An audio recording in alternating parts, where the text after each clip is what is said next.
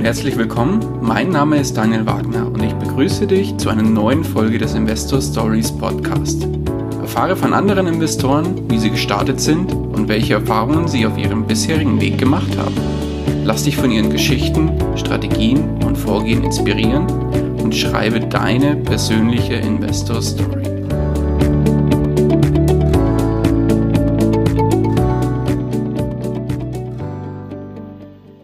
Herzlich willkommen zur ersten Interviewfolge des Investor Story Podcast. Heute zu Gast bei mir Jens Helwig. Herzlich willkommen. Ja, hallo Daniel. Schön, dass ich ähm, bei dir sein darf. Ja, schön, dass es geklappt hat. Bevor wir zum Interview selbst kommen, würde ich vorschlagen, du stellst dich einmal kurz vor. Wer bist du? Wo kommst du her? Was machst du?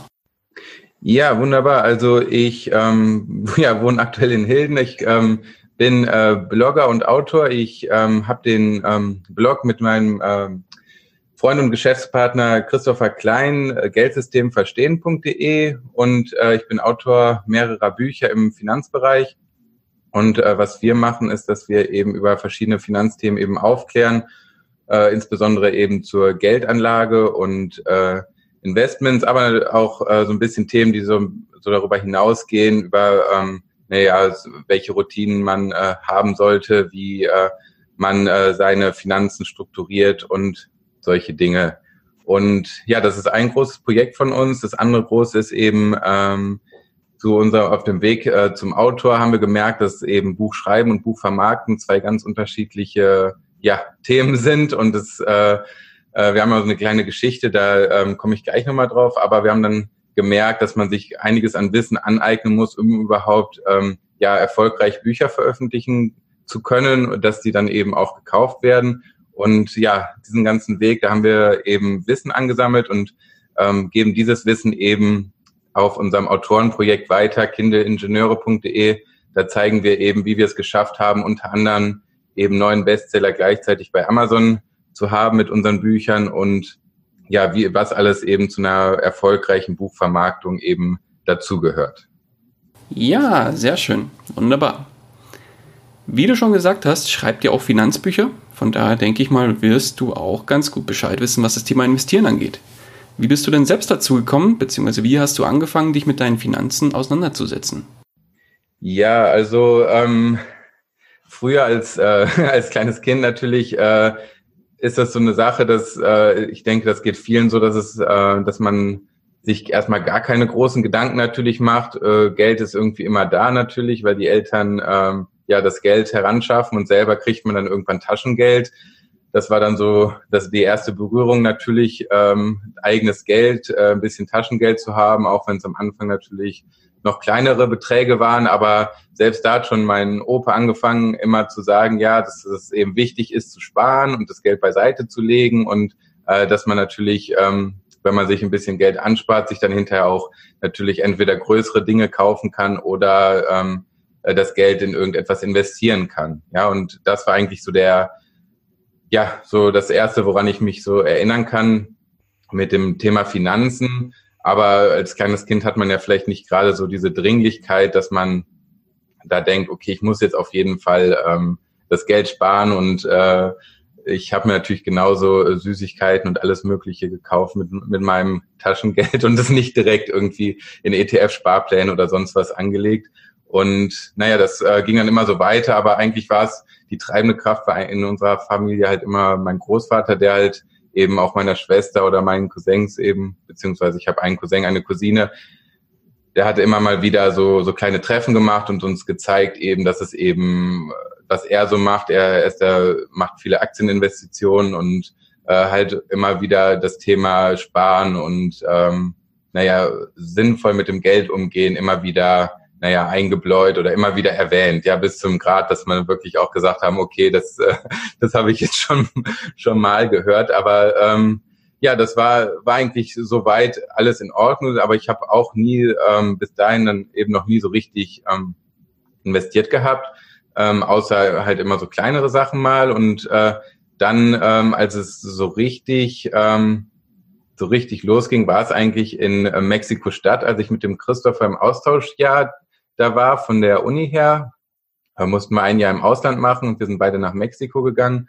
Und äh, da haben wir halt eben diese extreme Ungleichverteilung ähm, hautnah zu spüren bekommen, beziehungsweise das war ja Everyday Business, äh, wenn man so möchte. Ja, also wir hatten einfach, dass das so klar wird. Ähm, unsere Uni, das war natürlich eine Partneruni hier von der Uni Bamberg in Deutschland. Die haben über 100 Partnerunis weltweit und äh, wir sind natürlich gewohnt, nichts für unsere Uni zu bezahlen. Ja, und äh, die Austauschuni in Mexiko war allerdings äh, so eine, naja, richtige Elite-Uni, wo dann äh, teilweise nur die äh, Kinder von reichen Unternehmern draufgegangen sind, äh, was uns natürlich irgendwo schnurzegal war, aber die Uni wurde halt mitten auf so einen Berg gesetzt, äh, was in so einem Armenviertel war. Ja, also wir mussten jeden Morgen sind wir mit dem Bus, ähm, nachdem wir mit der Straßenbahn gefahren sind, mussten wir mit dem Bus diesen Berg hoch und der war voll von heruntergekommenen Häusern, Wellblechhütten und ähm, ne, das, das hat auch immer 20 Minuten, eine halbe Stunde gedauert, bis wir dann da oben waren am Berg.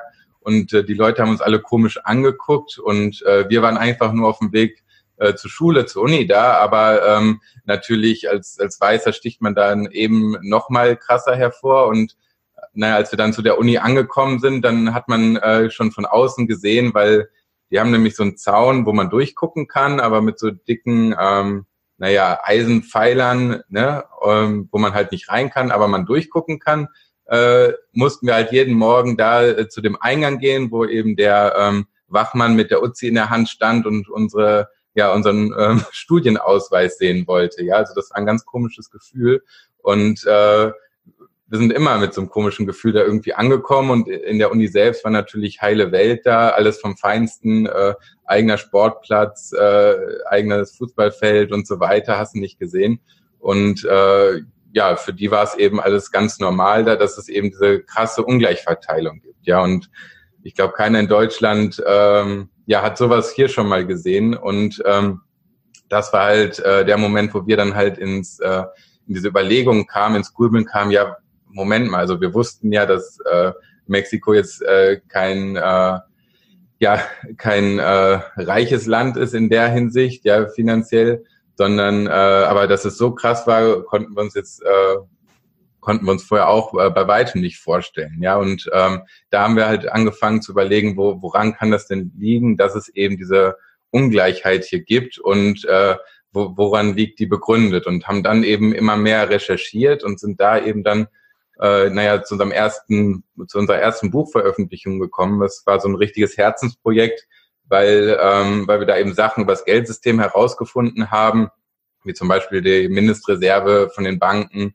ähm, oder eben die indirekten Steuern, wo äh, äh, dass der, also dass wir im Endeffekt auf alle Produkte zum Beispiel ähm, ja indirekt Steuern zahlen, also entweder eben ja, also weil die Unternehmen eben selber Kredite bei den Banken haben und das dann auf die Produkte wieder umlegen, ähm, zahlen wir eben für jedes Produkt, was wir kaufen, eben darüber einmal eine indirekte Steuer an die Unternehmen und gleichzeitig eben auch über, über die richtige Steuer eine indirekte Steuer, weil der Staat natürlich, ich glaube, das ist sogar einer der größten Posten ähm, beim Bundeshaushalt, äh, der muss natürlich äh, Unmengen an Zinszahlungen eben leisten, weil äh, weil die, ähm, weil es eben Kredit aufnehmen muss, weil es eben diese, weil der Staat Anleihen rausgeben muss, um, um sich Geld äh, zu leihen, um Geld ausgeben zu können.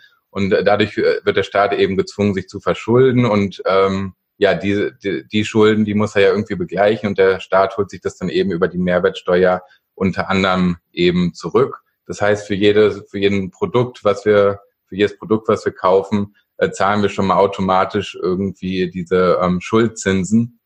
Und äh, das waren eben solche Sachen, äh, wo wir gesagt haben, nee, das äh, ist jetzt so wahnsinnig, ja, so das war dann irgendwann fiel, fiel es uns wie Schuppen von den Augen. Es ist, es muss ja irgendwie ungerecht sein, weil weil es gibt eben diesen Zinseszins, es gibt dieses exponentielle Wachstum, dieses exponentielle Wachstum der äh, der Guthaben auf der einen Seite, aber damit dieses existieren kann, muss es eben die Schulden auf der anderen Seite geben, ja und ähm, deshalb haben wir dann gesagt, okay, das veröffentlichen wir jetzt als Buch. Ja, also da gehen wir natürlich ganz genau auf das Thema ein. Tag auf Tag im Hamsterrad haben wir das genannt. Das fanden wir ganz passend und haben dann aber gemerkt, dass keiner eben auf unser Buch gewartet hat.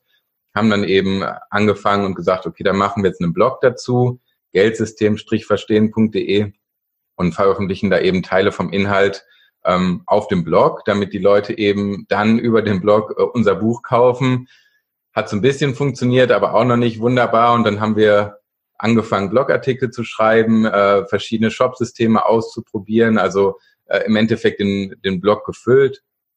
Aber ähm, ja, es, es lief halt auch immer besser. Wir hatten auch Interviews und so weiter, aber es, äh, bis es wirklich so richtig dann äh, geklappt hat, dass wir äh, das Buch jetzt wirklich in, in größeren Stückzahlen ähm, verkaufen im Monat. Das hat erst geklappt, als wir dann irgendwann zu Amazon gewechselt sind und wir uns so viel Wissen eben über ähm, über das Buch veröffentlichen angeeignet haben. Also wir mussten äh, mehrere Bücher noch danach veröffentlichen, um dann äh, festzustellen, aha, so funktioniert es. Und äh, dann haben wir es jetzt auch geschafft, dass äh, unser Buch, äh, unser erstes Buch Tag auf Tag im Hamsterrad eben auch Bestseller auf Amazon geworden ist. Und ähm, ja, äh, weil wir dann im Nachhinein eben andere Bücher veröffentlicht haben, nämlich zum Beispiel ähm, Der Hamster verlässt das Rad eben wo wir darauf eingehen, wie man als, ähm, wie man selber eben diesem Hamsterrad entkommen kann. Das haben wir gemerkt, das interessiert die Leute viel, viel mehr als ähm, dieses theoretische, okay, da liegen die, ähm, die, ähm, die Ursachen, warum, warum es eben diese Ungerechtigkeit gibt, aber ähm, viel, viel wichtiger für den Einzelnen ist es natürlich zu wissen, okay, was mache ich jetzt damit? Ja, wie, wie komme ich selber da raus? Wie vermeide ich das? Und wie bekomme ich selbst meine Finanzen in den Griff? Und ja, baue mir im Endeffekt ein Vermögen auf, um, äh, um jetzt ähm, nicht den Reichen das Spielfeld zu überlassen, die äh, eh ihre Manager haben und äh, die automatisch eben alles für sie investieren, die ihre eigenen Family Offices haben, die das Vermögen möglichst renditeorientiert anlegen und das Beste vom Besten eben rauskitzeln, sondern wir haben uns überlegt, das ist eben die beste Möglichkeit, die Leute aufzuklären, äh, sich um ihre Finanzen zu kümmern, weil dann ähm, ist es nämlich auch dem Einzelnen möglich, auch von diesem System zu profitieren, ohne eben, ähm, ja, ohne eben alles äh, wenigen Leuten da eben zu überlassen, die, ähm, die im Endeffekt davon profitieren, dass, ähm, dass viele sich gar nicht mit dem Thema Finanzen auseinandersetzen. Ja, und ähm, genau, ja, so, so war das dann, wie, äh, wie, wie, wie ich mich eben immer mehr mit dem Thema eben auseinandergesetzt hat, eben äh, durchs Buch, über den Blog halt äh, immer wieder Themen aufgegriffen und äh, aus eigenem Interesse im Endeffekt ähm, das alles äh, recherchiert. Okay, ein kleiner Hinweis für unsere Hörerinnen und Hörer. Alle Links, alle Bücher, die wir hier heute besprechen, findet ihr später natürlich in den Show Notes des Interviews. Kommen wir zurück zu deinem Großvater. Guter Mann. Hat dafür gesorgt, dass du dich früh mit dem Thema auseinandersetzt. Mit welchen Investments hast du denn gestartet? Waren es klassisch Aktien? Waren es damals gegebenenfalls sogar schon ETFs, die vielleicht noch nicht so weit verbreitet waren? Wie sah es da aus? Ja, also ETFs gibt es natürlich schon ein bisschen länger, aber dieser Hype, der, den gibt es ja erst seit ein paar Jahren so richtig. Aber ähm, ja, ich habe hab tatsächlich mit Aktien angefangen. Also meine Eltern hatten ein paar Aktien für mich gekauft und äh, mein Großvater hatte mir auch ein paar Aktien gekauft. Und äh, irgendwann hatte ich auf einmal Aktien und ich habe äh, hab selbst gar nicht investiert. Ja, also meine erste Investition war im Endeffekt äh, der Aktienverkauf, weil, ähm, weil, äh, weil ich auf einmal die Aktien hatte und Geld brauchte und dann habe ich sie verkauft. Aber ähm, das war eben nur ein, ein Teil davon, weil ich eben, ich war in Australien für ein Jahr und ähm, habe dann gesagt, okay, dann äh, ich brauche jetzt ein bisschen Geld und äh, da musste ich eben ein paar Aktien verkaufen. Und äh, da fing es halt an, dass ich äh, überlegt habe, okay, äh, ja, ich äh, hatte da, glaube ich, drei verschiedene und dann habe ich halt überlegt, welche verkaufe ich jetzt, damit ich, äh, äh, damit, äh, damit die anderen noch irgendwie möglichst weiter wachsen. Und äh, das war so mein erstes ja, in Anführungszeichen Investment. Aber äh, natürlich habe ich dann auch ähm, überlegt, okay, dann muss natürlich hinterher auch wieder Aktien dazu kaufen, äh, damit du ähm, ja, damit du das irgendwie wieder kompensierst, weil sonst hast du ja dein Vermögen ähm, verringert. Ja, und äh, dann habe ich irgendwann hinterher dann auch wieder Aktien dazu gekauft. Ja, also wenn man jetzt in Richtung Finanzmarkt geht. Aber ähm, vor allem so invest äh, kommt natürlich auch so ein bisschen drauf an, wie man jetzt Investment definiert, weil also ich persönlich bin ein riesiger Freund davon, auch eben das Humankapital mit reinzunehmen.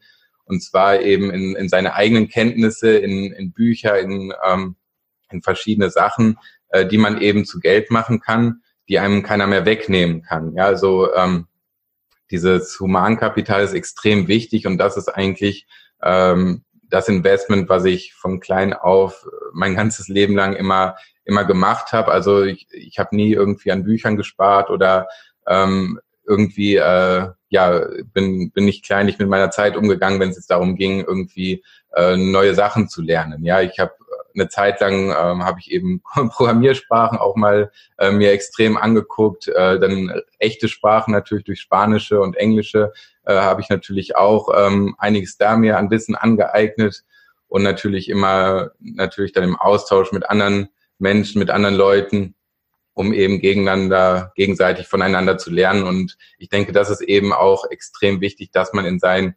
Humankapital investiert und äh, das ist äh, ja das ist das Investment mit der größten Rendite, weil wenn du eine gute Entscheidung triffst, äh, im Gegensatz zu einer schlechten Entscheidung bezüglich von deinen Finanzen, äh, dann äh, dann kann das fatal sein. Du kannst dein ganzes Vermögen verlieren, wenn äh, wenn du irgendwie eine Dummheit machst oder überhaupt erst gar keins äh, dir aufbauen. Ähm, und gleichzeitig, wenn du eben Bescheid weißt, dann kannst du eben die richtigen Schritte, die richtigen Entscheidungen treffen, die eben das äh, das äh, Ziel eben auch äh, näher kommen lassen und äh, nicht irgendwie, äh, ja, so viele Leute, ich, ich denke jetzt auch mal gerade Leute, die anfangen, äh, sich mit dem Thema ähm, Investieren auseinanderzusetzen. Das ist äh, der erste Schritt ist eben der schwierigste, einfach die Entscheidung zu treffen. Ich möchte jetzt wirklich ähm, meine Finanzen in den Begriff bekommen. Ich möchte mich selber drum kümmern, weil das einfach so so wichtig ist. Ja, so es wird oftmals runtergespielt. Geld ähm, ähm, ist überhaupt nicht so wichtig. Viel, viel wichtiger ist ja Liebe und dass wir uns gut verstehen und alles. Und ist auch alles richtig. Aber irgendwo ähm, wird Geld immer so beiseite geschoben. Dabei ist die, ähm, ja, die kalte Realität eben so, dass, ähm, dass wir alle von diesem scheiß äh, Geld abhängen und äh, dass, dass wir halt alle, wie schon erwähnt, eben Zinsen zahlen müssen. Äh, ich glaube, man muss erstmal überhaupt erst eine halbe oder eine Million besitzen, um, äh, um auf der Gewinnerseite von diesem äh, Geldsystem zu sein, in dem wir uns alle befinden. Ja, und wer kann das schon von sich behaupten? Ja, also das sind, sind mit Sicherheit die, die wenigsten und ähm, das äh, ist halt einfach äh, so, ja, so eine richtig krasse Sache, die, die sich viele Leute gar nicht bewusst sind. Ja, das, natürlich verstehe ich mich mit meiner Familie und so weiter. Da, da guckt guckt man natürlich nicht aufs Geld, aber gleichzeitig muss man halt äh, sich auch eingestehen, dass wir eben von diesem Geld abhängig sind. So blöd wie das halt auch ist, aber so ist es jetzt halt. Ne? Und jetzt müssen wir halt äh, entweder sehen, äh, man kann sich entscheiden, entweder das Geld ist eben ein Mittel, äh, dass man selber da eben in diesem Hamsterrad äh, weiter hinterherläuft und immer immer in Rückstand ist und man immer irgendwie ähm, ja seine Zeit so ähm, ein so ausgeben muss. Also wir haben ja eigentlich nur Zeit, die wir ausgeben, die wir irgendwie in bestimmten Lebenssituationen eben ähm, ausgeben und was weiß ich, arbeiten und dann tauschen wir Zeit gegen Geld und so weiter. Ja, so da sind wir gezwungen. Es gibt diese Möglichkeit eben dahinterher zu laufen oder es gibt eben die Möglichkeit, das Geld als Mittel zur Freiheit zu sehen und äh, sich da zu, zu versuchen, eben von diesem Hamsterrad abzusondern und äh, eben davon zu profitieren, dass, äh, dass man eben vernünftig über das Thema Geld Bescheid weiß. Ja, da sprichst du mir natürlich voll aus der Seele. Gerade was das Thema Humankapital angeht, da bin ich voll deiner Meinung. Wo kriegt man heute für 10, 20 Euro das Wissen von ein, zwei, drei, vielleicht sogar vier Leuten, je nachdem wer das Buch alles geschrieben hat? Günstiger kommt man heute nicht mehr an Wissen. Und die Leute haben hier ja wirklich ihr Herzblut reingesteckt, ihre Erfahrungen, ihr Wissen, was sie jahrelang aufgebaut haben. Ja, und vor allem äh, die, die ganzen Fehler, ja. Also ähm, meistens am besten lernt man eine Sache eigentlich durch äh, Learning by Doing. Ne? Also man probiert es aus, dann fällt man hin, dann steht man wieder auf. Ja, so viele ähm, machen äh, den Fehler beim Investieren. Die investieren einmal und dann haben sie vielleicht mal, vielleicht wirklich mal Pech gehabt, gar nicht mal, weil es eine schlechte Entscheidung war und dann äh, stehen sie aber nicht wieder auf und sagen sich, ach, das ist ja alles, alles blöd, dieses ganze Thema investieren. Jetzt habe ich hier irgendwie äh, ein paar hundert Euro verloren und jetzt, äh, nee, da, da kümmere ich mich jetzt nicht mehr drum. Ja, und dann wird so ein Thema eigentlich aus total blöden Gründen irgendwie zur Seite geschoben. Dabei ist es wirklich so ein Prozess, äh, in dem man immer wieder aufstehen muss, immer wieder eben ähm, merkt, es, es gibt gar nicht diese eine, diese ideale Lösung. Ja, also ich denke, das ist auch so ein bisschen das Problem,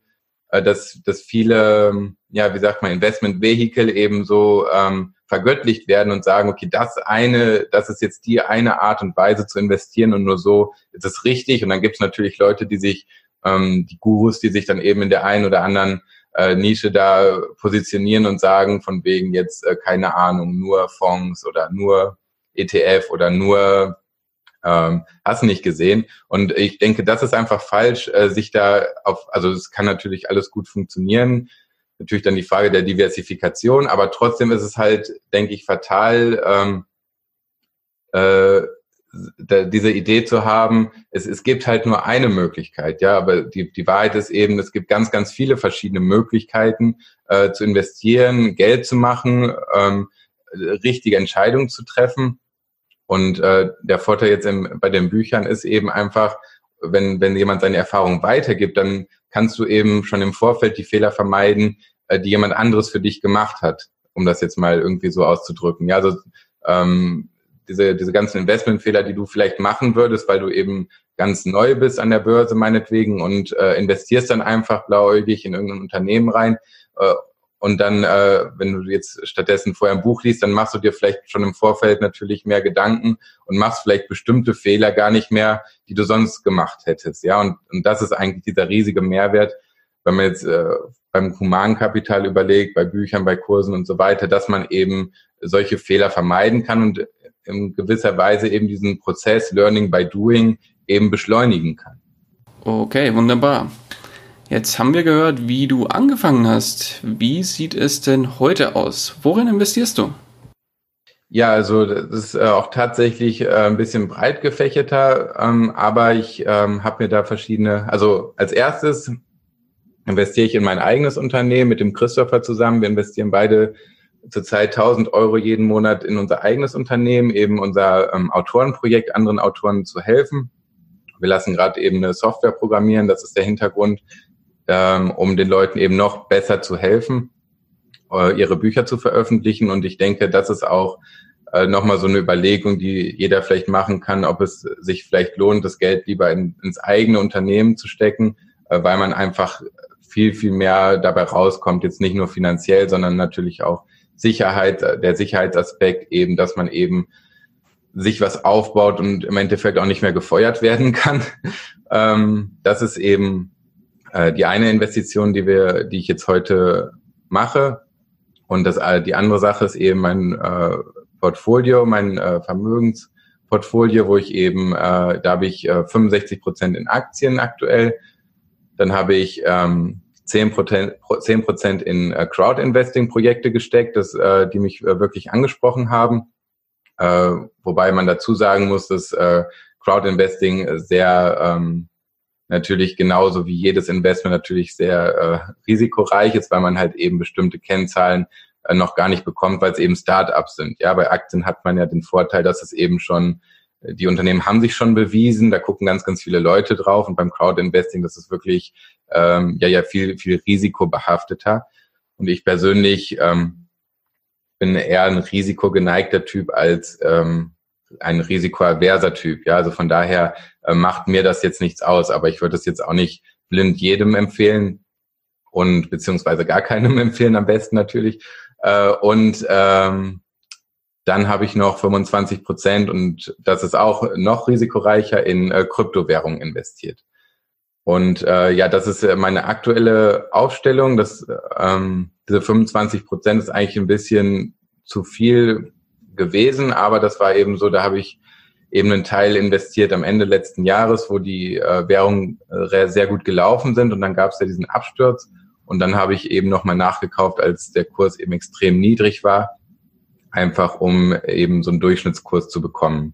Ja, und äh, deshalb ist eben diese hohe Position in Kryptowährungen äh, momentan eben zu erklären, aber das ist jetzt nicht meine Zielallokation, ähm, aber kurzfristig ist es eben jetzt so, entstanden, aber mittelfristig möchte ich das eben nochmal umstrukturieren, sobald ähm, eben äh, ich wieder da Positionen verkaufen kann, so dass eben der Aktienanteil ein bisschen größer wird, beziehungsweise ich habe äh, mein nächstes Projekt ist eben in ähm, in Optionen zu investieren und da möchte ich eben, da, da bin ich noch nicht fertig, da muss ich mich noch weiter zu informieren, aber das ist eben so eine Sache, die möchte ich so in einem halben bis einem Jahr eben ähm, ja, abgeschlossen haben, beziehungsweise angegangen sein, äh, eben einen Teil von meinem Vermögen eben auch in äh, nochmal in andere Aktien zu stecken und in andere und in Optionen eben zu diesen Aktien zu stecken. Aber das wäre dann vielleicht auch eine Möglichkeit, nochmal ein Interview zu machen in einem halben oder in einem Jahr, wo man dann nochmal guckt, ähm,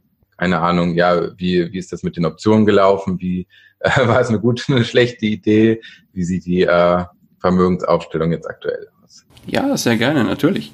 Wie du schon sagst, man wächst ja mit seinen Aufgaben und wenn man neue Themen angeht, erweitert man immer seinen Horizont. Von daher, warum nicht? Wie wählst du denn deine Investments aus? Bei den Aktien vielleicht noch, sind es rein Einzelaktien oder gegebenenfalls auch ETFs?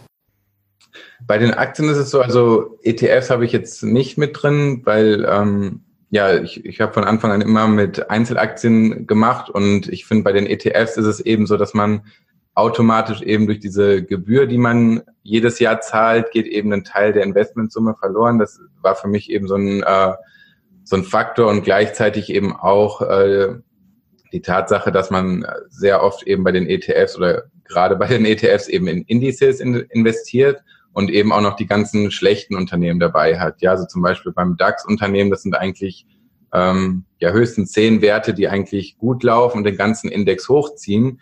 Und die anderen Werte, die sind eher mittelmäßig oder schlecht und äh, ziehen den, äh, tendenziell ziehen den Index eher runter.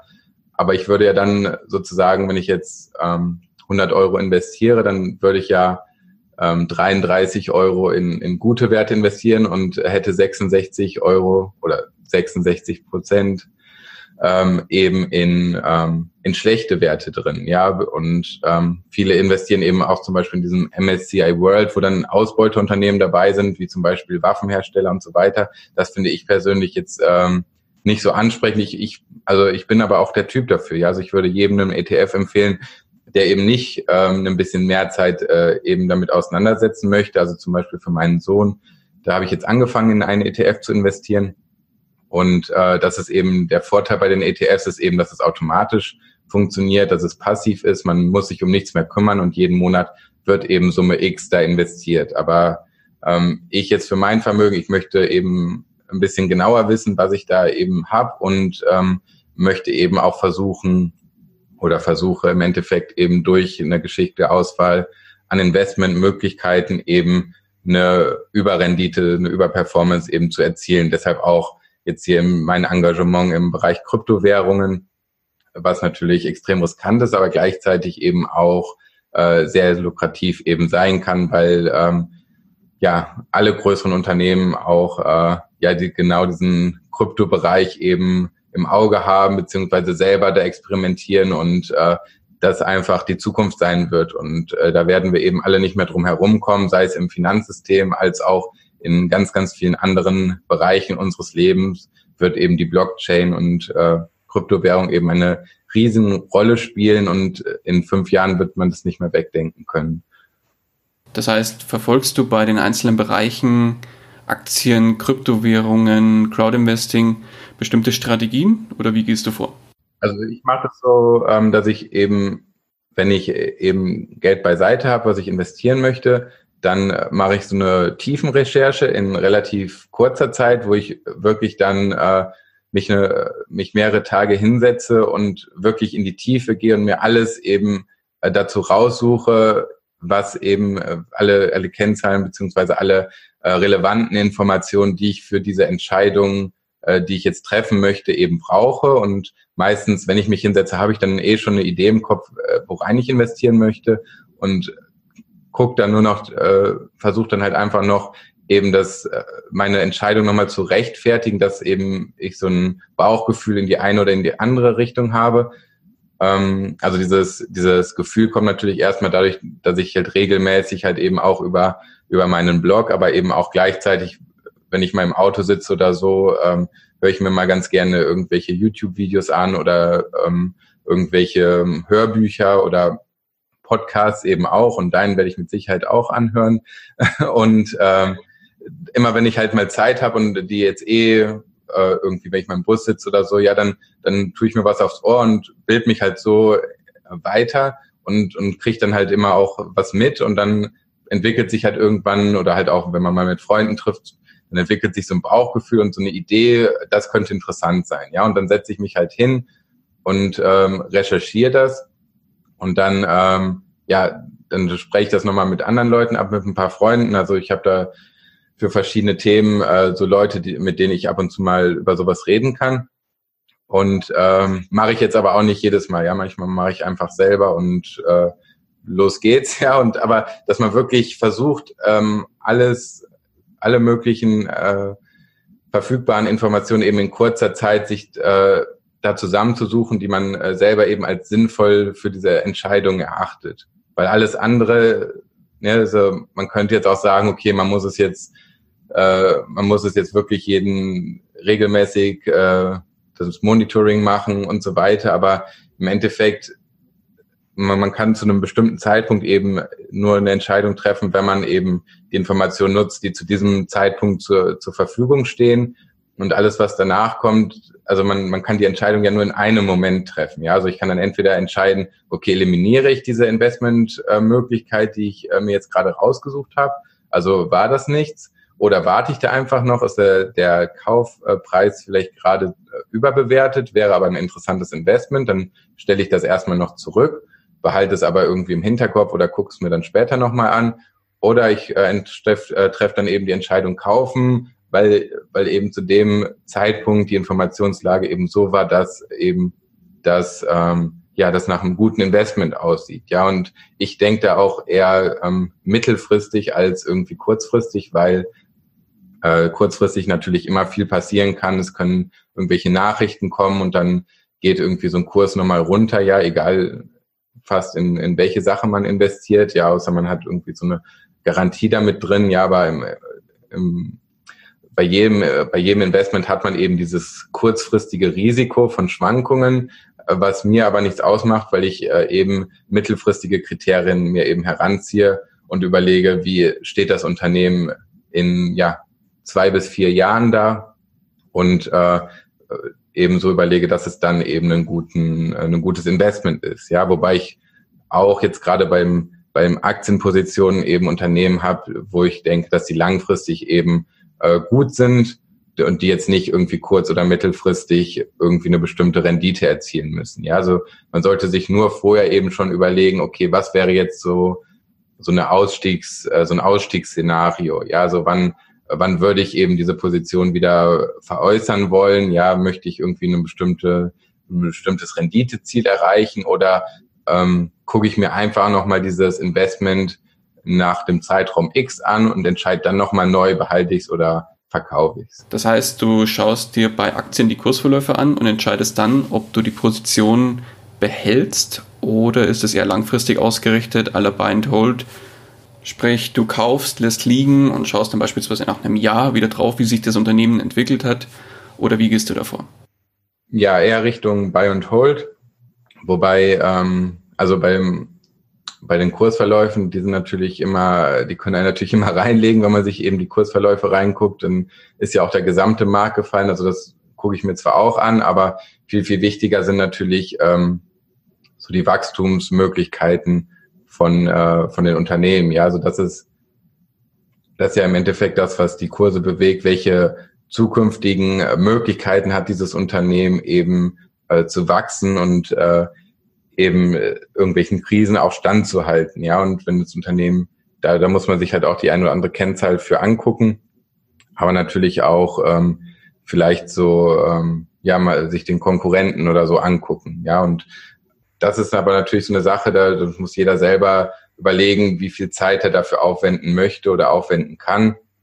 Weil ähm, man kann halt nicht alles gleichzeitig machen. Ja, deshalb sage ich auch, man muss auf jeden Fall so eine Tiefenrecherche machen, möglichst schon im Vorfeld, äh, das, ähm, das Investment, also die, ähm, die Investition, die man tätigen möchte in, in, in, diesem, in dieses Unternehmen, dass man die möglichst irgendwie ähm, ja schon dezimiert im Vorfeld irgendwie nur noch irgendwie vielleicht entscheidet zwischen zwei oder drei Unternehmen, weil dann, dann kann man das relativ gut, äh, kann man diese Unternehmen und die Wachstumsmöglichkeiten miteinander vergleichen, als wenn man jetzt ähm, diese, diese tiefen Analyse eben schon bei 20 verschiedene Unternehmen machst, dann, äh, dann ist es keine tiefen Recherche mehr, dann, dann ist es nur noch so ein oberflächliches Hin- und Hergeklick und man äh, hat nichts davon. Ja, also das, das kann man vielleicht mal machen, um, um, um so ein paar Ideen zu bekommen. Ja, aber äh, wenn man wirklich in dieser Phase ist, wo man, äh, wo man eigentlich schon die investieren möchte, dass man sich dann nochmal hinsetzt eben und nochmal einen Schritt zurückgeht und sich das nochmal genau anguckt.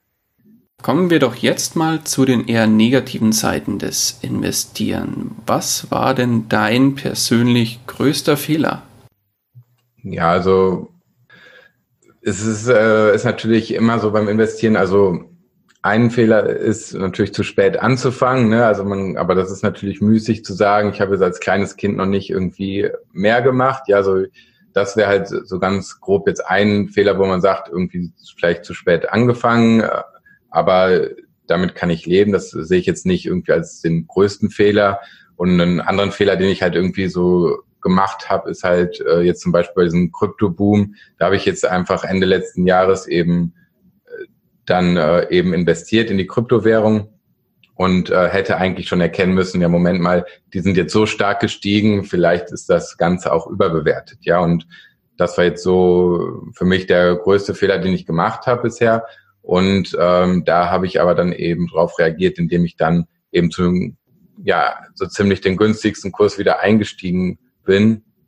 Ja, ich glaube, ich habe den Bitcoin, da war er, glaube ich, bei 17.000 oder so, da habe ich äh, ein bisschen was gekauft und da, da war es natürlich total überbewertet.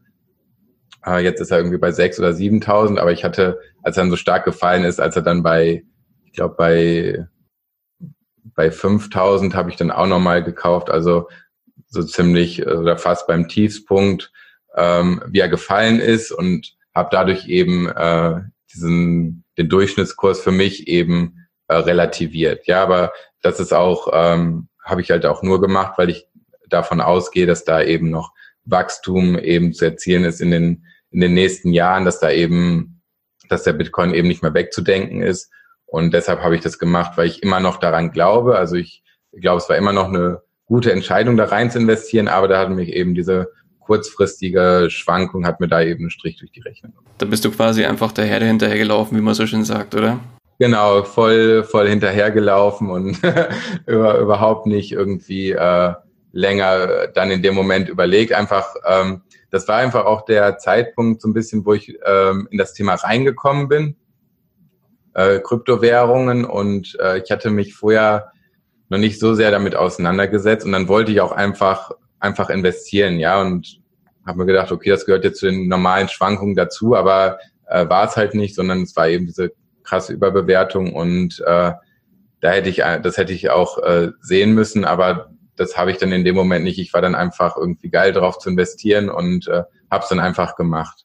Aber ähm, ich äh, bin da jetzt nicht nachtragend mir selbst gegenüber, sondern äh, ich habe das Geld ja auch noch nicht verloren, weil ich äh, weil ich habe äh, dann bestimmt nicht zum Tiefkurs verkauft, weil das ist nämlich äh, aus meiner Sicht der größte Fehler, den man machen kann, dass man, wenn man irgendwie sehr starke Kursverluste hat, dann zu einem absoluten Tiefkurs verkauft und, und dann den Verlust wirklich realisiert, sondern ich habe dann äh, erstmal mir weitere Gedanken gemacht und dann überlegt, nee, der steigt wieder und wenn ich jetzt verkaufe, wo der Kurs unten ist, dann habe ich natürlich äh, wirklich äh, Tatsachen geschaffen. Aber wenn er jetzt in einem Jahr wieder ähm, selbst beim Gleichstand ist oder wie auch immer, dann äh, ist ja überhaupt nichts passiert.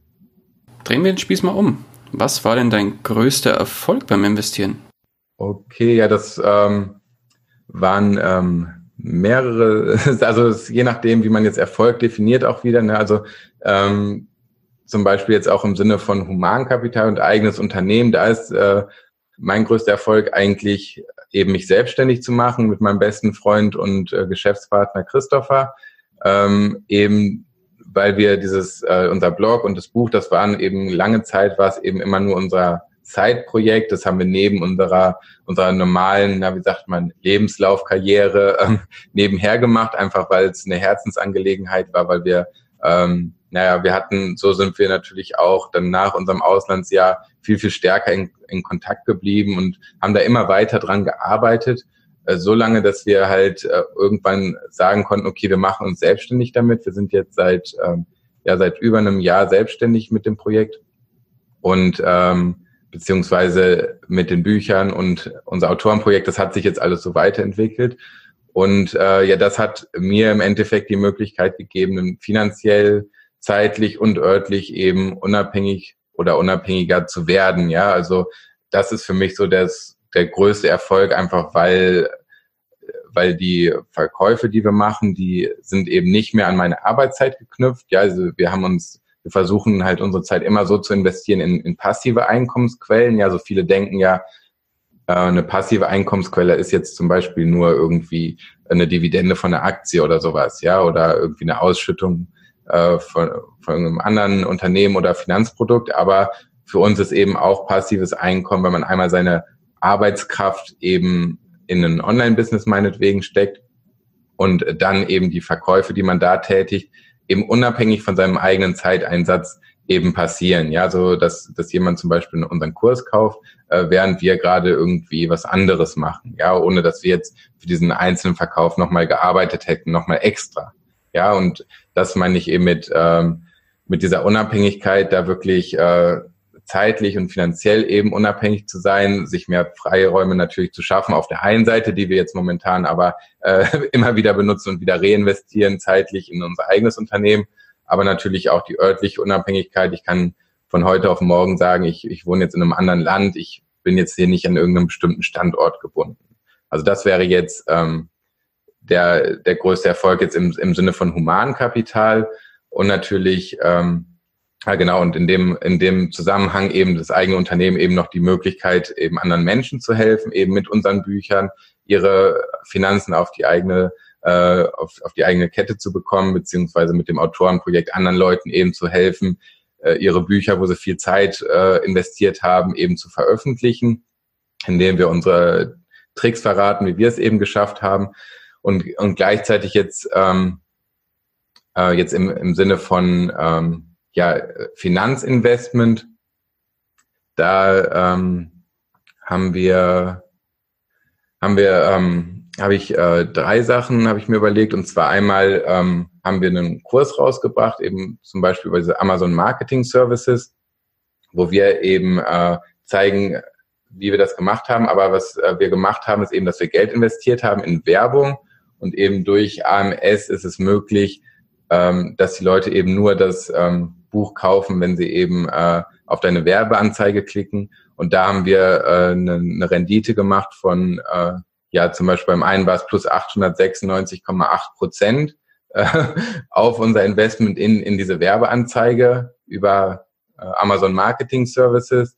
Äh, bei, dem an, bei der anderen Werbeanzeige hatten wir plus 541,5 Prozent. Ja, also es ist einfach ein tolles System, weil du erst bezahlst, wenn geklickt wird. Das lässt sich nur aktuell noch nicht so stark skalieren. Also das wäre jetzt nochmal im, im Rahmen der, der Bücherwelt, wenn du so möchtest. Und jetzt im Rahmen äh, von, von der Finanzwelt, von Börsen, da ist mein größter Erfolg eben auch im Kryptobereich.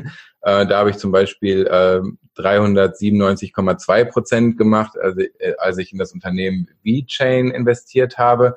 Das war dann auch innerhalb von ein, zwei Monaten habe ich eben diese Rendite erzielt, einfach weil der Kryptobereich so volatil ist. Und äh, da habe ich dann auch den Gewinn realisiert. Da habe ich ähm, quasi ähm, Bitcoin gegen die Währung von VeChain ähm, eingekauft. Und dann ist eben der Kurs von VeChain gegenüber Bitcoin äh, so stark gestiegen, dass eben die, äh, diese Rendite von knapp 400 Prozent zustande gekommen ist. Und dann habe ich eben äh, die Währung von VeChain wieder in Bitcoin umgetauscht und habe dementsprechend mehr Bitcoins da gehabt. Ich sage jetzt ähm, bewusst keine absoluten Zahlen, weil der Bitcoin-Preis ja auch ständig schwankt. Ja, also ich habe die Bitcoins noch nicht wieder in Euros ähm, umgewandelt, aber ich kann eben sagen, ähm, die äh, V-Chain-Währung im Vergleich zur Bitcoin-Währung, die hat eben, da habe ich vier, knapp 400 Prozent gemacht. Und äh, bei Aktien, äh, äh, da hatte ich ähm, sehr guten Erfolg, zum Beispiel als jetzt die Deutsche Bank eine Kapitalerhöhung gemacht hat. Da habe ich eben, ähm, weil ich ein paar Aktien von der Deutschen Bank hatte, eben welche nachgekauft zum Kurs von 11, irgendwas und habe sie dann wieder nach äh, in einem weniger als einem Jahr wieder verkauft zu einem Kurs von äh, 13, ja aufgerundet 13,9 und habe da eben knapp 20 Prozent gemacht in weniger als einem Jahr mit der äh, Deutschen Bank Aktie. Sehr schön. Weil du gerade von euren Büchern gesprochen hast, kommen wir zum Thema Bücher. Gibt es bestimmte Bücher, die du unseren Hörerinnen und Hörern besonders ans Herz legen kannst? Ja, also aktuell lese ich ähm, The Four von Scott Galloway.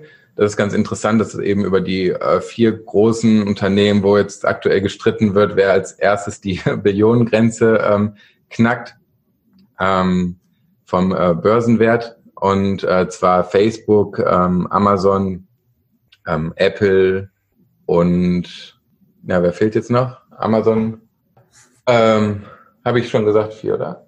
Äh, Google, Google Alphabet, so. Genau, diese vier Unternehmen, da, da geht es halt darum, und der analysiert das eigentlich ganz schön, wie die eben zu ihrer ähm, ja, extrem guten Position eben gekommen sind, äh, was die eben machen, wie es da weitergeht und äh, wie die es eben geschafft haben, äh, solche, ja, wenn man so möchte, man sagt ja immer Burggräben eben um sich herum aufzubauen, sich so viel äh, Abstand zu erarbeiten, eben zu anderen Unternehmen, dass es für Mitbewerber eben total schwierig wird, überhaupt an sie ähm, ranzukommen. Ja, also das ist total spannend äh, geschrieben und äh, der Scott Galloway, der hat da auch ähm, hat da auch sehr viele Erfahrungen und auch für viele Unternehmen gearbeitet und äh, ja, das ist einfach äh, spannend eben zu sehen. Ja, und äh, jetzt selbst empfehlen kann ich natürlich äh, unsere eigenen Bücher, natürlich alle, die du dann noch verlinkst. Und davon abgesehen gibt es zwei Bücher, die finde ich besonders gut. Die haben jetzt nichts direkt mit äh, Investieren zu tun, aber es gibt ein Buch, das heißt It Works äh, von RHJ, heißt der Autor, also RHG. Ähm, und der Untertitel ist The Famous Little Red Book That Makes Your Dreams Come True. Also ist auf Englisch und das ist wirklich, ähm, habe es jetzt hier nochmal rausgesucht, das ist also weniger als 30 Seiten und äh, das ist so ein kleines Zauberbuch im Endeffekt, wie man alles bekommen kann, äh, was man möchte. Und es sind wirklich so, so eine ganz simple Schritt-für-Schritt-Anleitung und das ist einfach äh, total logisch, total toll und das ist eine, also es kostet glaube ich auch nur 2,50 oder irgendwie sowas. Äh, der Christoph hatte mir das mal geschenkt. Äh, das ist, also ist ein ideales Geschenk und ist wirklich äh, cool gemacht. Äh, kann ich nur empfehlen, dass da jeder mal reinguckt. Und, und es stimmt auch, also der hat absolut recht, der Autor, mit dem, was er sagt. Und äh, ja, ist total super. Und die, das andere Buch, ähm, was ich auch äh, jedem empfehlen würde, ist das Café am Rande der Welt. Das kennt vielleicht der eine oder andere eine Erzählung über den Sinn des Lebens und das ist ein bisschen philosophischer, aber ich finde, das ist eben auch so eine Sache. Viele Leute machen sich eben gerade über so philosophische Themen oder Richtung Lebenssinn machen sich eben überhaupt keine Gedanken oder viel, viel zu spät. Ja, die überlegen dann, auf einmal werden alte Leute gläubig und so weiter. Ja, so ähm, im Endeffekt haben wir eben immer nur den aktuellen Zeitpunkt für uns im Leben, wo wir eben äh, ja, Entscheidungen treffen könnten können und äh, ja bestimmte Wege einschlagen und äh, äh, das Buch macht einfach, also da geht es um einen Unternehmer, der auf einmal durch irgendwelche, ähm, weil er weil er irgendwie eine Straße gesperrt ist, verirrt er sich und kommt dann eben in so einem Café an und wird dann eben knallhart mit dieser Situation Lebenssinn konfrontiert und äh, es ist halt total klasse, das Buch, muss man einfach mal gelesen haben, ist auch nicht lang, das ist vielleicht ähm, ja so ein bisschen mehr als 100 Seiten, also vielleicht 120 oder so, 120, 130.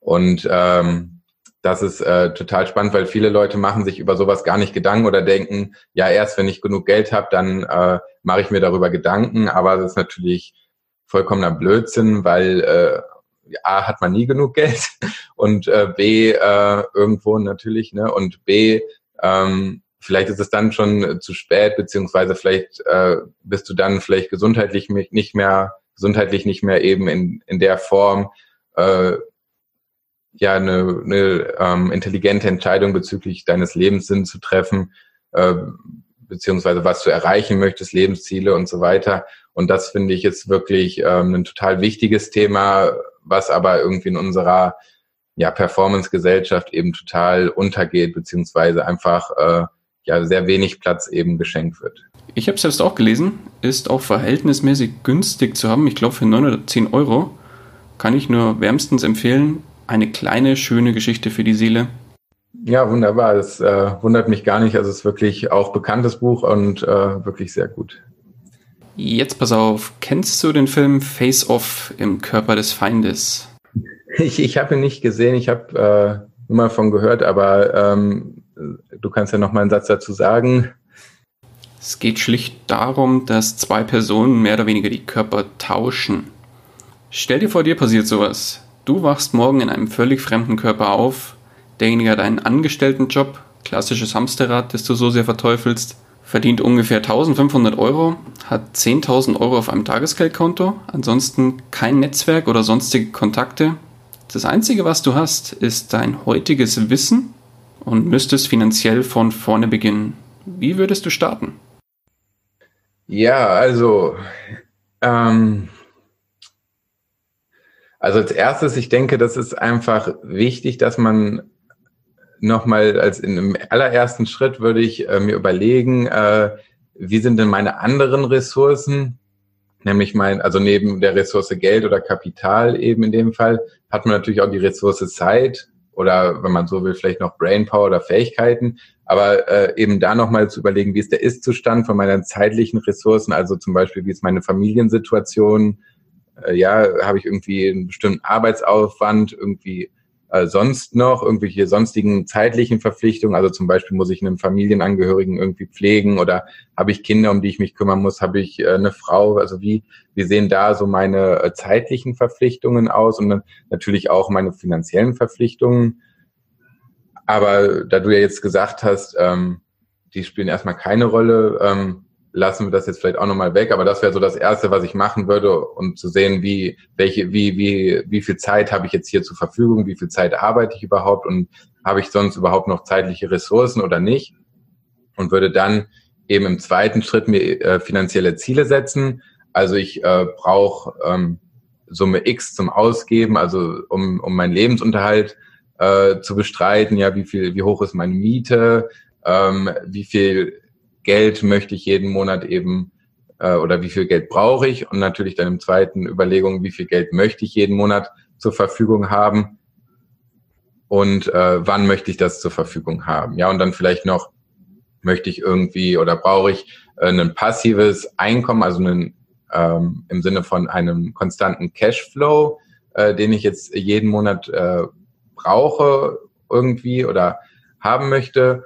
Und natürlich ähm, wie, wie hoch möchte ich, also wie, wie hoch hinaus möchte ich, äh, wie, wie groß soll mein Vermögen mal sein? Und dementsprechend weiß ich dann automatisch natürlich auch, äh, wie äh, risikoreich ich an die Sache rangehen muss oder sollte und äh, welche Werkzeuge äh, ich mir äh, zur Nutze machen sollte, um oder, äh, oder meine, meine geringe Ressource Zeit eben in welche, in welche, ja, ins Erlernen von welcher, äh, von welchem Werkzeug ich eben reinstecken sollte, ja, die ich eben zur Umsetzung von meinen finanziellen Zielen eben benötige.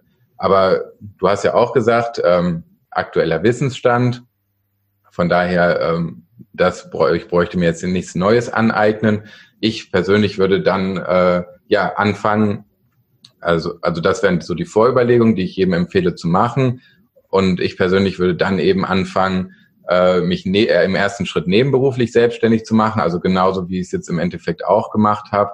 Ich habe äh, ja, ich äh, habe extrem wenig verdient und äh, habe äh, nebenberuflich dann eben mit dem Christopher immer da weiter äh, weitergemacht und bin dran geblieben und äh, trotzdem eben immer, immer jeden Tag irgendwie die Meile extra gegangen, immer nochmal zeitlich, ähm, ja, eine zeitliche Investition getätigt und nochmal äh, da weiterzumachen, um eben eines Tages mich dann selbstständig machen zu können. Und äh, dann würde ich eben diese 10.000 Euro, die du gesagt hast, äh, die ich an Vermögen habe oder hätte, ähm, würde ich dann eben nutzen, um mich selbstständig zu machen, beziehungsweise um darauf hinzuarbeiten. Ja, also ich würde dann eben sehen, äh, dass ich irgendwie einen Geschäftspartner, natürlich am besten jemand, der loyal ist oder den man, äh, den man gut kennt, aber wenn das nicht geht, natürlich dann irgendwie versuchen, vielleicht jemand ausfindig zu machen. Jetzt nicht auf Teufel komm raus, aber wenn es, also es ist immer besser, das irgendwie zu zweit oder zu dritt zu machen, weil man dann eben sich gegenseitig motiviert. Also eins und eins ist in dem Fall nicht zwei, sondern irgendwie drei oder fünf meinetwegen. Also man, man kriegt immer viel, viel mehr gemeinsam hin. Äh, und wird dann eben eine Geschäftsidee entwickeln ähm, und wird dann eben komplett durchstarten, äh, eben diese Geschäftsidee umzusetzen. Ja, also man kann genauso gut ähm, jetzt sagen, man, man holt sich noch irgendwie ähm, irgendwelche Investoren mit ans Board, dann bräuchte man selber natürlich überhaupt kein Geld investieren. Aber ähm, dieses Unternehmertum, ich bin halt auch eher so der Unternehmertyp. Ich habe gerne selbst die Kontrolle und ähm, das ist äh, für mich jetzt eben in Anführungszeichen am sichersten, weil ich da eben selber weiß, okay, da kann ich am Erfolg, an meinem finanziellen Erfolg mitwirken. Äh, da, da bin ich nicht irgendwie extern bestimmt durch irgendwelche Faktoren wie äh, wir müssen jetzt Arbeitsplätze in Sektor X äh, einsparen oder ähm, wir, äh, wir, wir verkleinern oder vergrößern mal die Ausgaben in, in dem anderen äh, Unternehmensbereich, ja, oder äh, das Unternehmen wird aufgekauft und die Hälfte der Mitarbeiter muss gehen. Also das sind alles so Sachen, die sehe ich zum Beispiel, äh, weil alle ja immer so sagen, oh, bloß keinen sicheren Arbeitsplatz aufgeben. Ja, also ich denke auch in guten Positionen äh, hat man eben immer dieses zugrunde liegende Risiko, dass man äh, eben gefeuert wird oder dass, äh, dass halt irgendjemand, der weiter oben ist in der Hierarchie, einfach äh, sich die Meinung ändert und äh, es kann auch einfach willkürlich sein oder du, du deine Nase passt da irgendwie nicht rein, ja, dann äh, dann äh, bist du direkt weg. Ja, also von daher äh, denke ich persönlich, dass das eben am sichersten ist, sein eigenes Unternehmen zu haben. Aber gleichzeitig geht das natürlich ähm, äh, einher mit äh, mit einer gewissen Verantwortung, die man trägt, äh, die man äh, da auch äh, Zeit, die man investieren muss und mehr als äh, und man äh, halt mehr Zeit investieren muss, vielleicht als man äh, das erstmal in einem 9-to-5-Job machen müsste. Äh, aber äh, das äh, zahlt sich aus meiner Sicht äh, immer aus oder wenn man es äh, mit Herzen macht, dann sollte sich das eben auszahlen. Und natürlich äh, sollte man trotzdem keine blöden Entscheidungen treffen, sondern sich auch in dem äh, ja in dem Feld Unternehmertum äh, immer weiterbilden. Und äh, ja, das würde ich machen. Wenn jetzt, ich sage jetzt mal in dem Fall, man hätte jemanden, der einem finanziell da unter die Arme greift und investiert, meinetwegen in, in deine gute Idee, die du hast, dann, äh, wenn da was zum Investieren übrig äh, bleiben würde, jetzt meinetwegen die 10.000 Euro, dann würde ich ähm, äh, sicherlich sehr stark risikoreich investieren, aber gleichzeitig auch sehr stark gestreut. Also aber das ist jetzt nur eine persönliche Sache, weil ich das für mich möchte, weil ich eben denken würde, die 10.000 Euro, ähm, keine Ahnung, wie viele Monatsmieten das sind. Also über ein Jahr kommt man äh, wahrscheinlich äh, nicht drüber herum. Ich weiß jetzt nicht, was ich in dieser äh, Position dann noch eben für Kosten hätte. Also ich würde dann jetzt einfach davon ausgehen, okay, die 10.000 sind vielleicht gar nicht so viel Geld, auch wenn es natürlich äh, eine Menge Geld ist, aber eben jetzt nicht so viel, um sich irgendwie auf, auf die faule Haut zu legen oder irgendwie in den vorzeitigen, vorzeitigen Ruhestand zu gehen. Ja, also von daher würde ich persönlich dann zum Beispiel jetzt zehnmal 1000 Euro sehr risikoreich investieren und äh, mir das aber dann ganz genau anschauen, worein ich investiere. Ja, also das könnte zum Beispiel sein, keine Ahnung, ein Drittel, also ungefähr jetzt meinetwegen dann 3000 Euro in in Kryptowährungen, wo ich mir genau angucke, welches Unternehmen äh, hätte, äh, hat denn gute ähm, Fundamentaldaten und äh, wo ist es am wahrscheinlichsten, dass ich da in auch kurzfristig vielleicht oder kurz- bis mittelfristig eben eine sehr starke Performance hinlegen kann. Dann würde ich ein weiteres Drittel eben jetzt, weil ich gerade mich in dem Thema schlau mache, eben in Optionen anlegen. Äh, das ist auch eine sehr tolle Möglichkeit und bei weitem nicht so äh, ähm, ja riskant aus meiner Sicht wie ähm, der Bereich Krypto.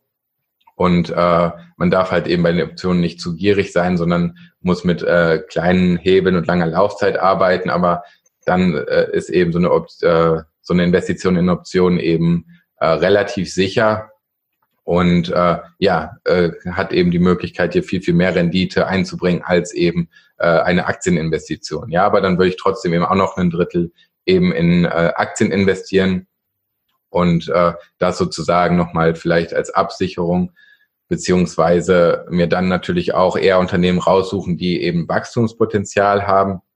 Aus meiner Sicht auch kurz- bis mittelfristig einfach um diese 10.000 Euro äh, ja so ähm, Rendite stark wie möglich zu investieren und selbst wenn ich dann also und mir wirklich Gedanken machen, also zehnmal richtig Gedanken machen äh, über die einzelnen Positionen und wenn mir dann irgendwie, wenn ich dann zwei, dreimal irgendwie daneben gelegen habe, dann sind 3000 Euro weg. Aber wenn ich ähm, eben eine ordentliche Rendite für die anderen 7000 Euro äh, machen kann, dann sollte das bei, bei einem stark risikoreichen Investment das eben äh, mehrfach eben wettmachen, dass da irgendwie eine Position weggebrochen ist. Und das wäre jetzt so mein persönlicher Ansatz, eben sehr risikoreich, weil ich eben mit der Annahme davon ausgehe, die 10.000 Euro, die, äh, die sind zwar nett, aber da, da kann ich vielleicht äh, mir ein halbes Jahr oder ein Vierteljahr, je nachdem, was man so für Ausgaben hat, in dem Fall meinetwegen ein halbes Jahr lang äh, kann man ganz gut leben, aber danach ist es halt weg, wenn man es jetzt wirklich ausgeben würde. Also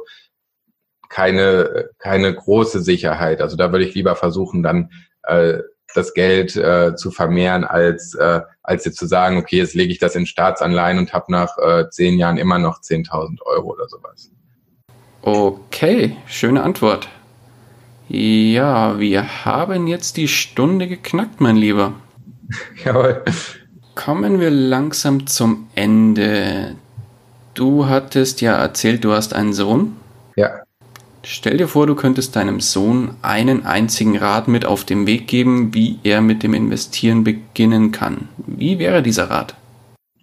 Also ich, ähm, ich würde ihm sagen, dass er eben sich äh, irgendwie eine, also dass er mit dem Beginn mit dem Investieren ist eben so ist, dass man äh, in Sachen investieren muss, die, die man selbst auch versteht. Zum Beispiel, was weiß ich, wenn er jetzt gerne, ich, weil der ist jetzt noch nicht so alt, aber wenn jetzt meinetwegen gerne Computerspiele macht, dass er dann zum Beispiel eben und das gut findet und die tolle Spiele machen, wie auch immer, äh, zum Beispiel in EA Sports oder so investiert, ja, oder in irgendeine Firma, die er versteht oder meinetwegen ähm, Henkel oder sowas, wo man weiß, okay, die haben schon vor unserer Generation äh, äh, Waschmittel äh, hergestellt und das haben schon unsere Eltern gekauft und das werden auch noch meine Kinder kaufen. Ja, also irgendwas, was greifbar ist, was er genau sehen kann, warum dieses Unternehmen erfolgreich ist und dann eben in das investiert, aber eben gleichzeitig eben mit äh, auf den Weg geben, dass eben äh, erfolgreiches Investieren eben ein Prozess ist, äh, dass man da eben implizites Wissen braucht, also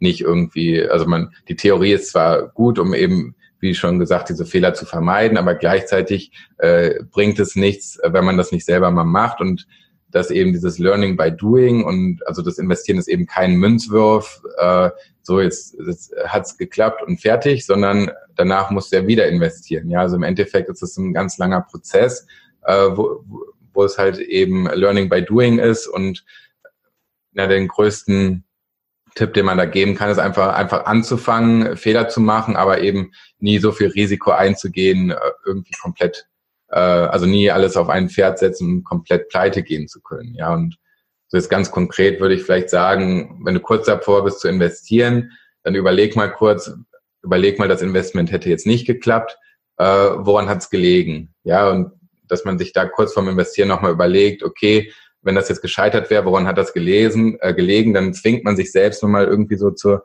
richtigen Analyse von, von, der, von dem Investment, was man jetzt machen möchte und äh, irgendwie so ein Bewusstsein dafür zu entwickeln, dass man eben, äh, also über den Geldeinsatz, äh, den man da gerade äh, reintut, äh, also ich, weil, weil wenn du überlegst, okay, das Geld wäre jetzt einfach weg, okay, dann musst du dir Gedanken machen, ähm, okay, habe ich jetzt zu viel Geld investiert oder ähm, hat das Unternehmen vielleicht schlecht gewirtschaftet, aber wenn du ein gutes, wenn du eine gute Idee gehabt hast, dann würdest du ja sagen, nee, das kann eigentlich nicht schlecht gewirtschaftet haben, äh, weil XYZ, ja, also weil das Unternehmen gut aufgestellt ist, äh, weil die da, was weiß ich, einen Vertrag mit der Regierung haben oder was auch immer, ja, und äh, das wäre jetzt halt so, so was Konkretes, wo man vielleicht sagen würde, so eine Mann, überleg nochmal ganz genau, kurz bevor du investierst, aber so grundsätzlich zum Anfang eben halt fang einfach an, schmeiß dich ins kalte Wasser, Learning by Doing und ähm, ja, kein Geld verlieren. Sehr schön, sehr schön. Last but not least, jemand will Kontakt mit dir aufnehmen. Wie erreicht man dich am besten? Ja, natürlich äh, über unsere, über meinen Blog, über meine Blogs oder beziehungsweise von Christopher und mir. Also einmal über geldsystem-verstehen.de oder kindle-ingenieure.de, das sind die ähm, beiden großen Blogs von uns und äh, ich glaube, du verlinkst ja auch nochmal eine E-Mail-Adresse zu mir. Also man, ich, ich schreibe die auch immer in die Bücher mit rein. Also jeder, man kann mich jederzeit kontaktieren, einfach eine E-Mail schreiben. Ich freue mich immer und bin immer bereit, gerne auch Hilfestellungen zu geben im Rahmen und äh, ja, mich auszutauschen mit den Leuten. Also wie gesagt, viele Infos, äh, die veröffentlichen wir auch ähm, auf unserer Blogseite, gerade zum Thema Finanzen. Jetzt nicht nur investieren, aber auch in ganz vielen anderen Finanzbereichen im Sinne von äh, Geld sparen auch und ähm, auch so ein bisschen in Richtung Unternehmen aufbauen. Und äh, naja, einfach darüber oder über Facebook, äh, da haben wir eine Seite, eine Gruppe, da kann man uns schreiben. Ich denke, das wirst du alles verlinken und ja, ich, ich freue mich immer, wenn die Leute schreiben, wenn man sich so ein bisschen austauschen kann. Das, das hilft dann beiden Seiten weiter. Wunderbar, mein Guter. Dann sag ich von meiner Seite nochmal ganz, ganz lieben Dank für deine Zeit und die tollen Informationen, die du hier platziert hast. Und ja, die letzten Worte gehören dir.